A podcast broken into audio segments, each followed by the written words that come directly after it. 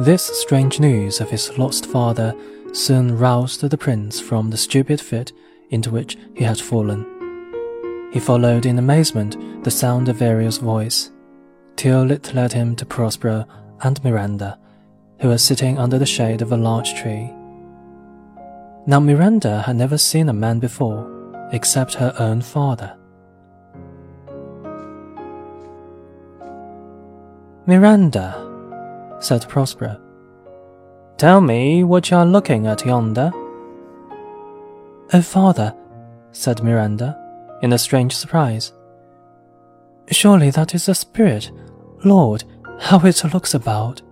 Believe me, sir, it is a beautiful creature, is it not a spirit? No, girl, answered her father.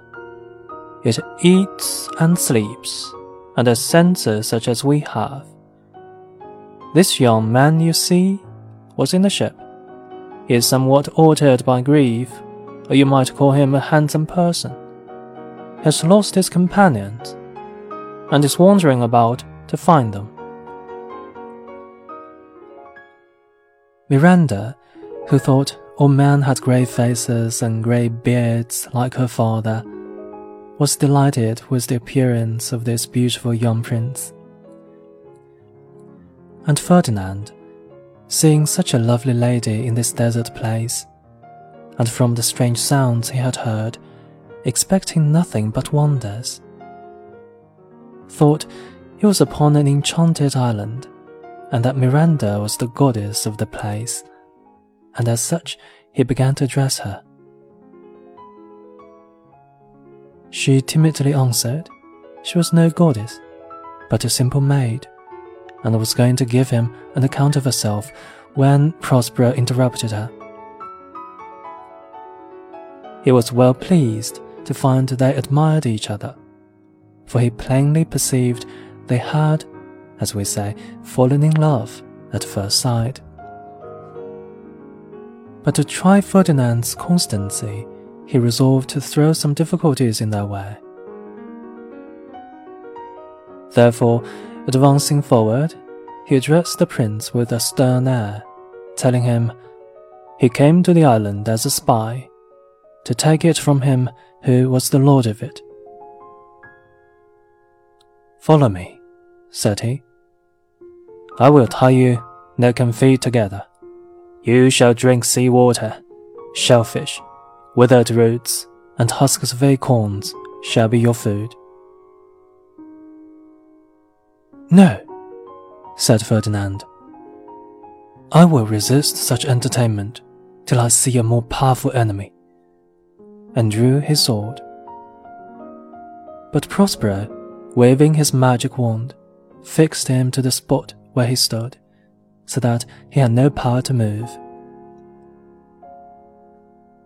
Miranda hung upon her father, saying, Why are you so ungentle? Have pity, sir. I will be his surety. This is the second man I ever saw, and to me he seems a true one. Silence, said the father. One word more will make me chide you, girl. What? An advocate for an impostor?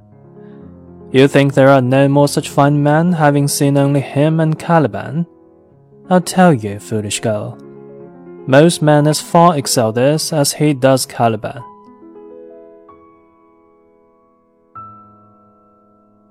This he said to prove his daughter's constancy and she replied, My affections are most humble. I have no wish to see a goodlier man. Come on, young man, said Prospero to the prince. You have no power to disobey me. I have not indeed, answered Ferdinand, and not knowing that it was by magic he was deprived of all power of resistance. He was astonished to find himself so strangely compelled to follow Prospero. Looking back on Miranda as long as he could see her, he said, as he went after Prospero into the cave, My spirits are all bound up as if I were in a dream.